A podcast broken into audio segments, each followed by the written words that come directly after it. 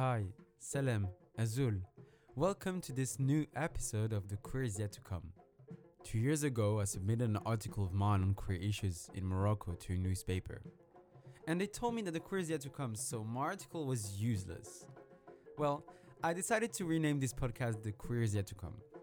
And the ambition is very simple it's to go against this Orientalist discourse claiming that queer people in North Africa, in the Swana region, have no voice, cannot exist by themselves, are only victims.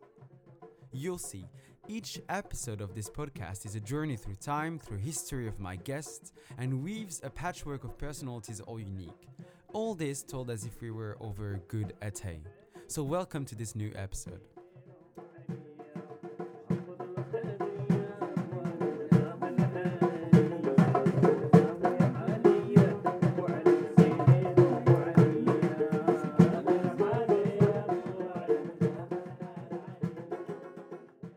My background is my from south of Algeria, the southern east, and it's where I lived when I was a kid. Uh, I was born in Algiers, the capital, but we moved back to our hometown, and then, which was quite of an interesting, uh, mm-hmm. like cultural shock to go back to Algiers, which is a colonial city. Uh, so yeah, and then I lived in Algiers until I ended up leaving Algeria in 2017.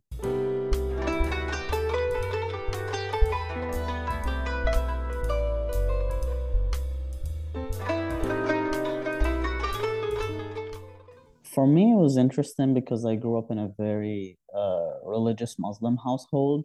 So even though Algiers can be a little bit more uh, more open minded, at least than the Sahara, you know, than the South, but I grew up in a very religious family. So like I had to wear hijab, I had to be conservative as well. I was re- very religious as well. So uh, so that kind of really shaped how my life went.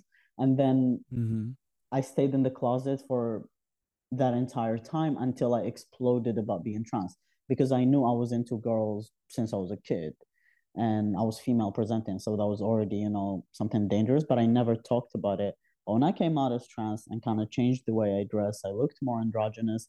That's when I started getting like even more dangerous living as a woman or like women presenting in Algeria is already like dangerous and you get of course harassed and catcalled like nonstop.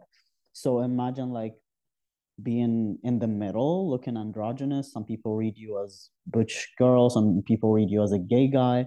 It's, mm. it's like people keep projecting their own internal homophobia and all that not good good stuff. You know what I mean? Yes.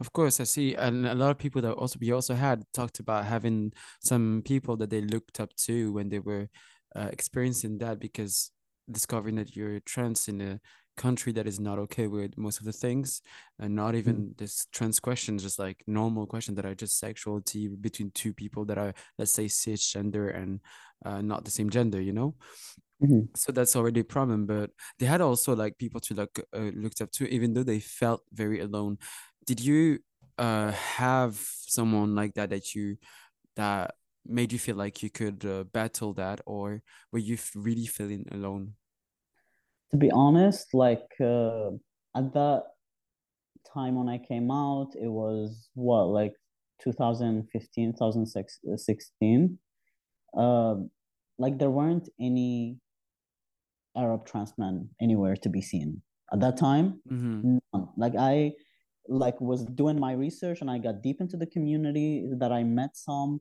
some that I, that left the country so that kind of gave me hope so all the examples that I had on YouTube that I had access to were white so I couldn't relate to them but they gave me hope in a sense of like I could live this life in a certain way if I was in a certain country which I really wanted Canada at that time yeah. So, so I was looking up mostly to Chase Ross, if I can say. Like he's a trans YouTuber that kind of shifted my life at that time, educated me a lot okay. about myself.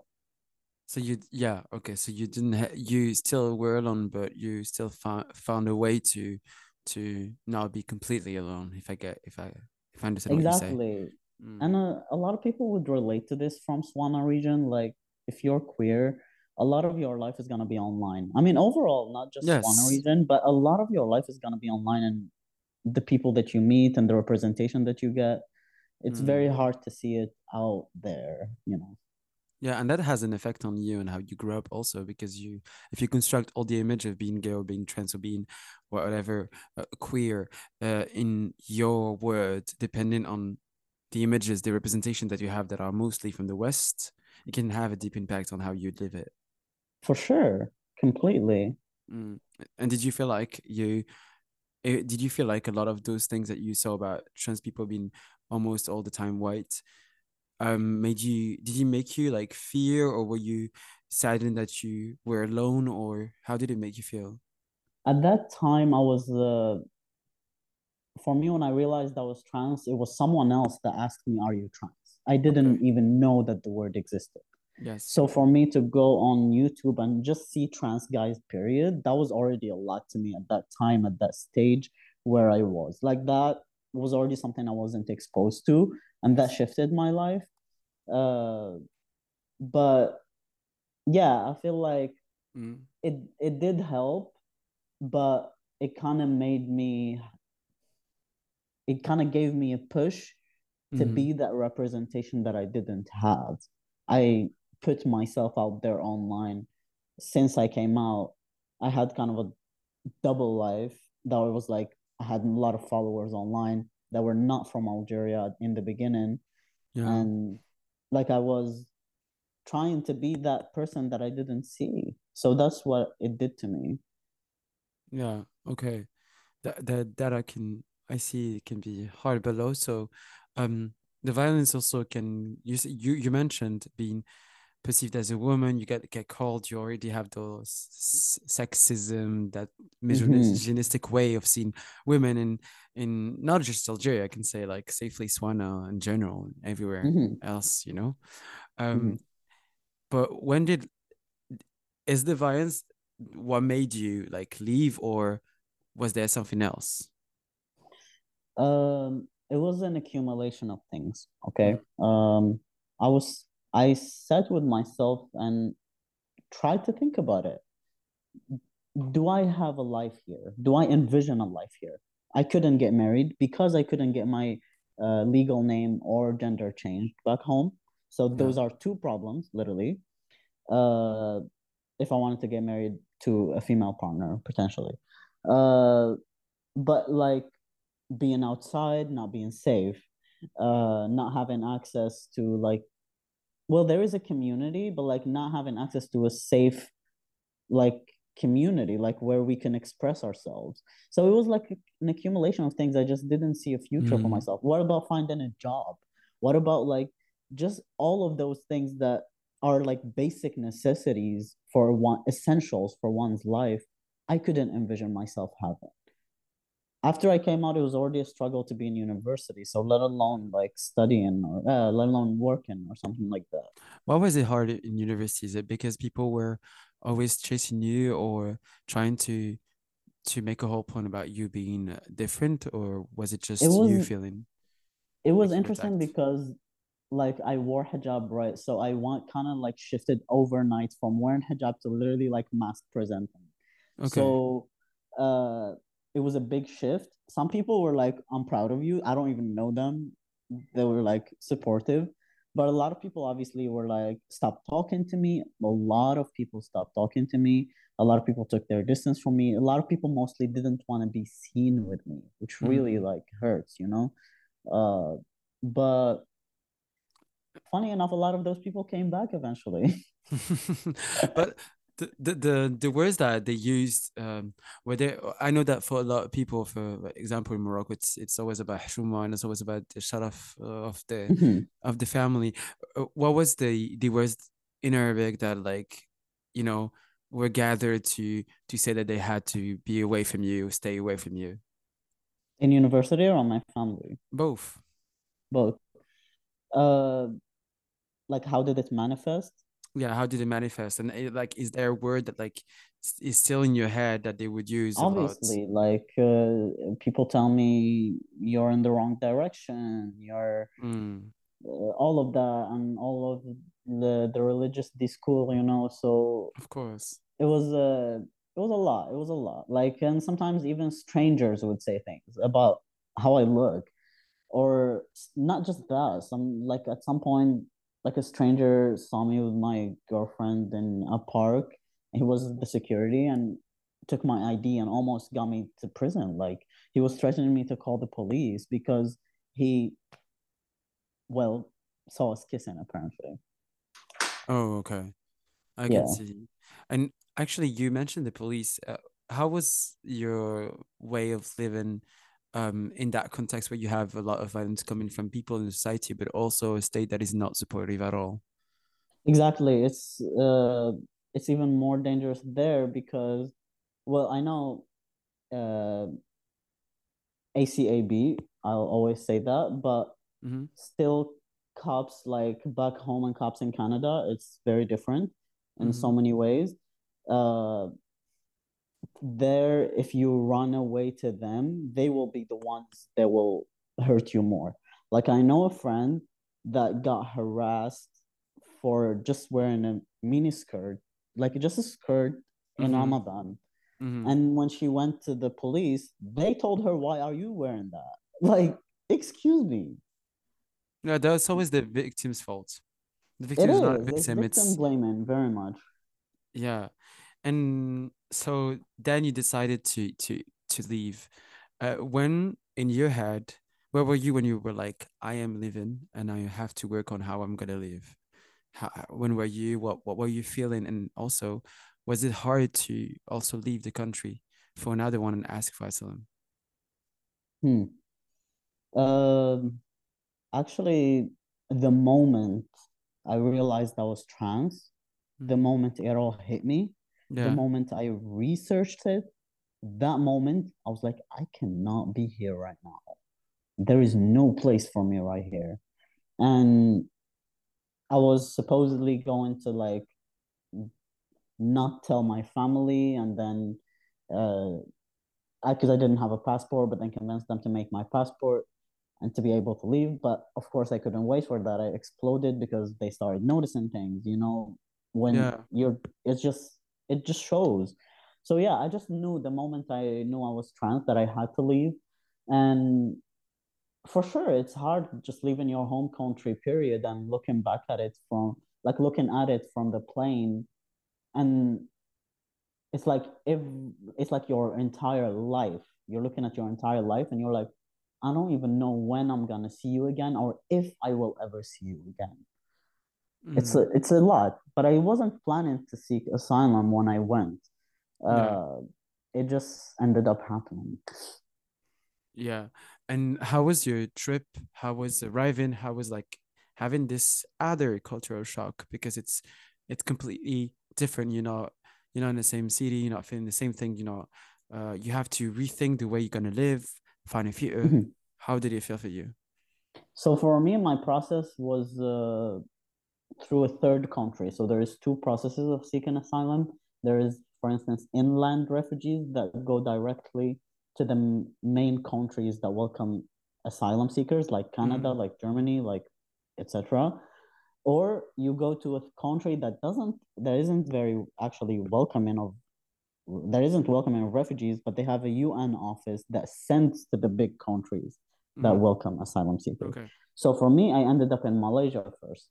So I went directly to Malaysia because it was one of the few countries that Algeria has free visa to for three months.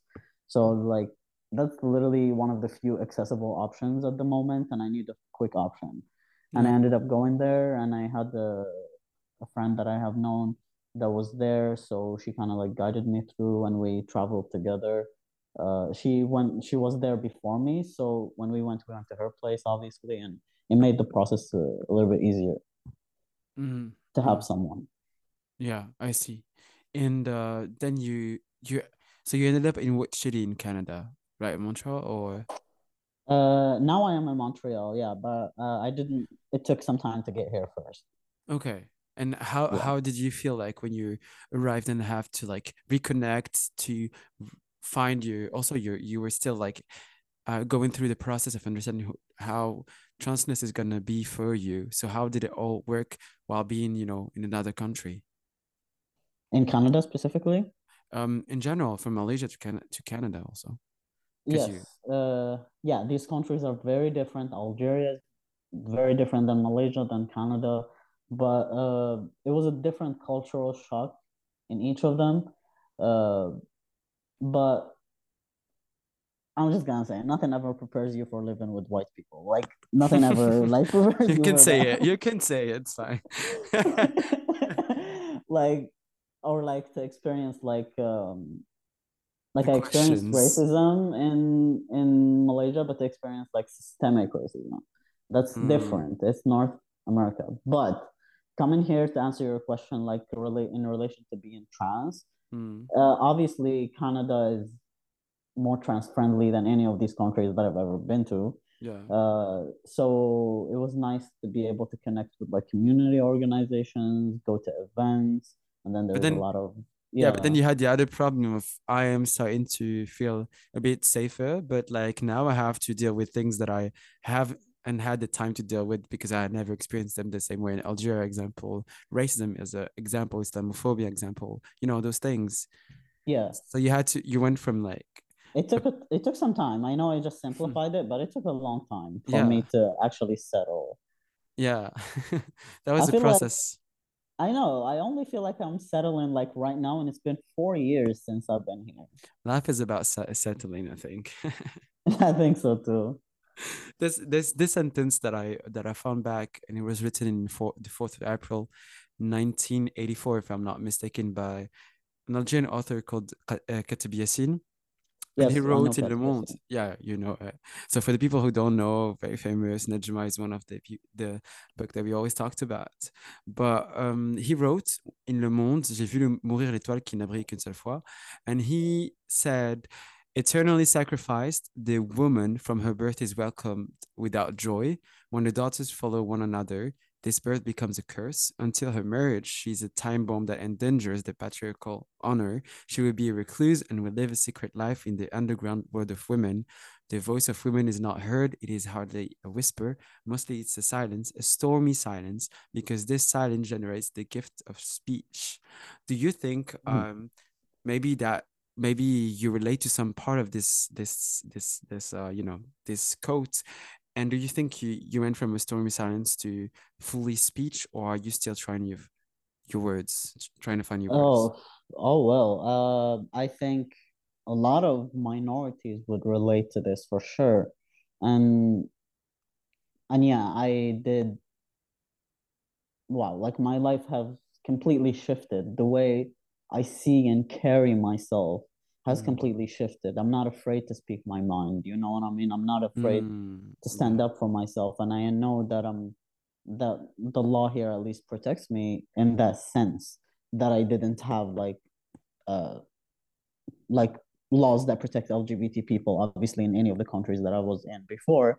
So and um, yeah, I just and being in, in the community and and feeling like your voice deserves to be heard. And having that kind of like uh, validation kind of like constantly and it kind of become becomes ingrained in you and you kind of feel like yes i'm not alone and my voice does deserve to be heard. But i feel like i have never been silent the moment i realized i was trans because it was kind of like an explosion to me because yeah. I, w- I knew something was wrong. I knew something was off but i didn't know what it was and once i realized i even in algeria i was very vocal even in algeria.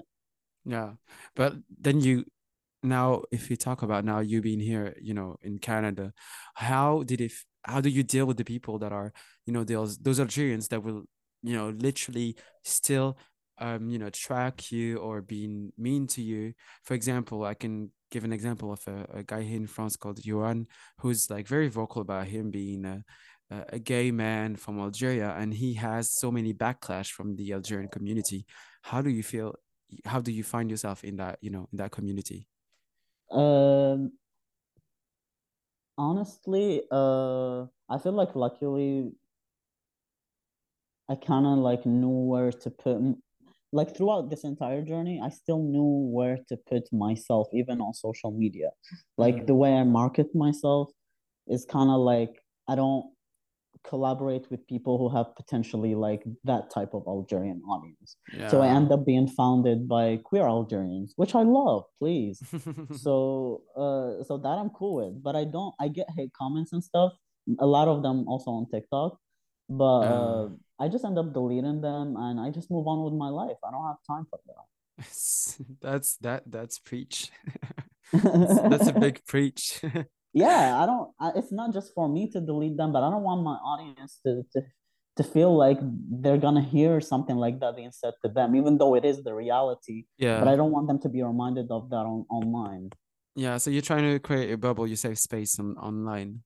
Exactly. I always, Because always have. yeah, I feel like that's a very common thing with a lot of uh, you know, queer people from the Swana region trying to create Mhm. their own bubble and trying to, you know, make sure that bubble doesn't explode. Of course. I mean, please. I didn't leave this entire fucking journey. Sorry to swear. No, swear as Uh, much as you want. You oh, thank you. I didn't leave the Algerians that were in Algeria while I was vocal there to be scared of the Algerians that are here.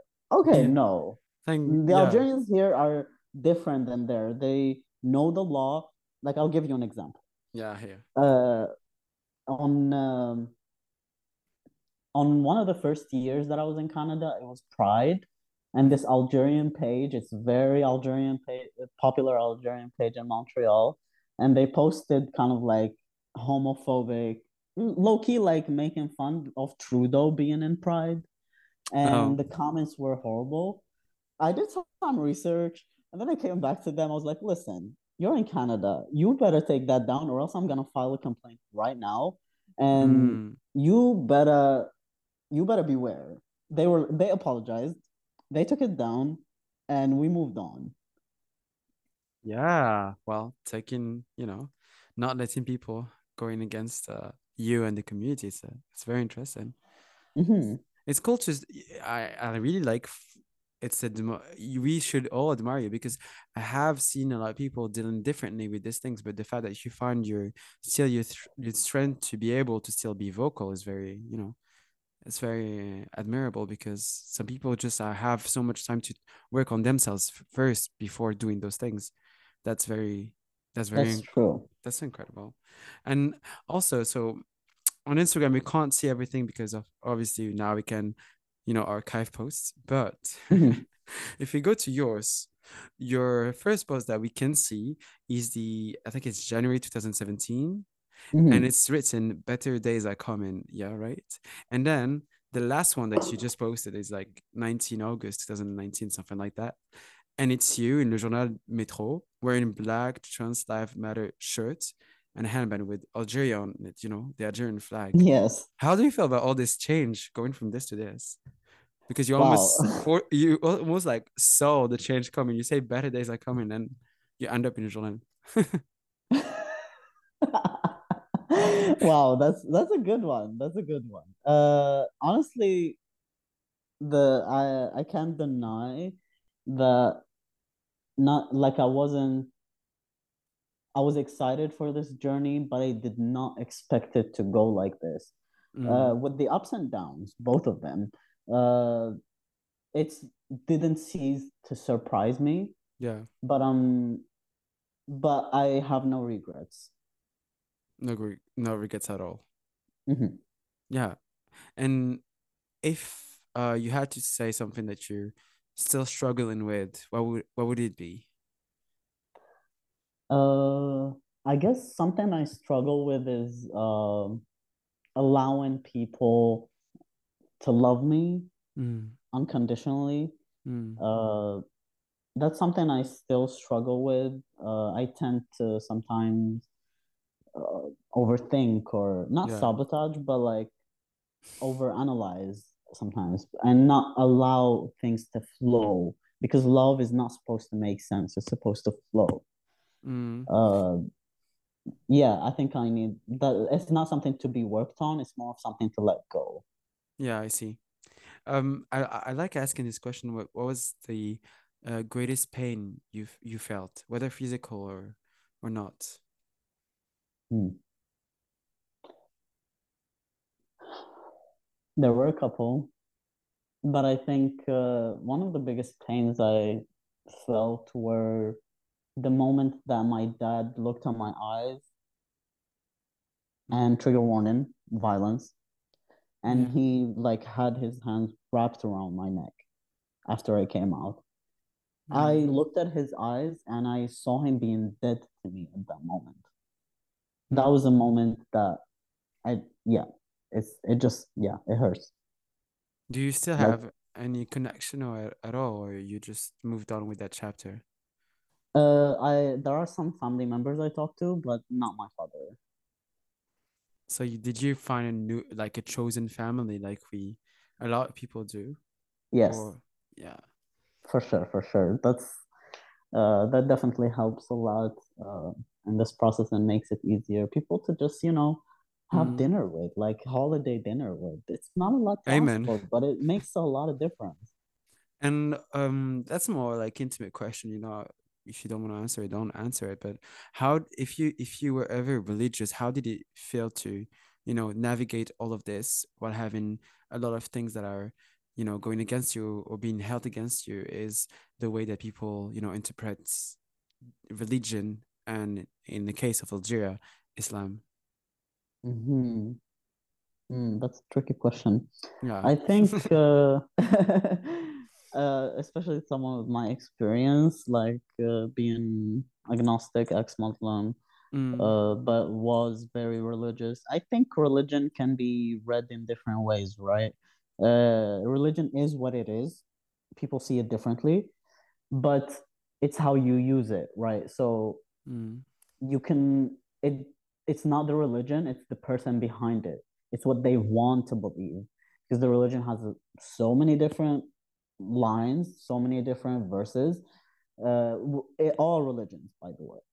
Uh especially abrahamic religions. All different verses that some of them could be violent the other ones could be mhm. encouraging you to love everyone. Which one do you would you rather believe you know it's up to the person and their morals so it's not about religion i think it's more about the person's morals Yeah, that's that's that's a good answer to a to a tricky question. Well, that's that it's gonna be the end, but before the end, I have two more last questions to ask. The first one, you since you wrote Better Days Are Coming, what are the future days? What is the how do you envision your future now that you're feeling better and better and better every single day? my future uh i think to finally manifest the reason i embarked on this journey Mm-hmm. which is I just which I applied for. I was eligible and I applied for uh, in July citizenship. I need that passport. Okay. Mm, Uh, so once because I uh, it finally I'm gonna have a travel document that has my name and correct gender and my updated photo. Like that's just priceless to me. So I'm excited mm, in the future to be able to maybe remote work, travel to places, see my friends. I'm excited to connect back and grow from it, if that makes sense. yeah. To uh, go back to Algeria, and I feel like that would literally make a shift in my brain that I don't know if I'm ready for to go back. But uh, yeah, so I envision my future is to just keep growing and allowing love and and growth. Yeah. The last question that we ask every single person and guest that we have here is, do you think that the queer is yet to come? Always. And I think the queer swana is yet to come, okay? yeah, because it, it, it's it's been some time, but we're seeing we're seeing a lot of uh, growth in our community, and it makes me really happy. I have an, a small question to ask. If you have to give like more source, like more resources, at least people that you you refer to when you now, because before you said like you saw a lot of people that were white and trans, now you may have seen different people. Who are the people that you are now that inspire you, you know? Uh, some of the people that I admire are uh, Phoenix Inanna. Mm, Uh, who is also a dear friend, a performer, uh, an artist uh, that is Egyptian, queer, uh, based in Montreal. Um, I look up to this person a lot and I love her dearly. I also look up to uh, Happy Beach a lot. Uh, I love Happy Beach, and we managed to finally meet uh, this past summer. Mm-hmm. So it was it was really nice to to like see the Algerian queers, you know, mm-hmm. not just surviving but thriving. Yes. Yeah. Well, Algerian... So there's a couple of people, yeah. Yeah. So Algerian queers out thriving and you started connecting already. So you're you embark on the future, thankfully. Mm-hmm. Thank you so much for being a part of this episode. I hope you had a great time. I know you enjoyed the conversation. Thank you so much for having me.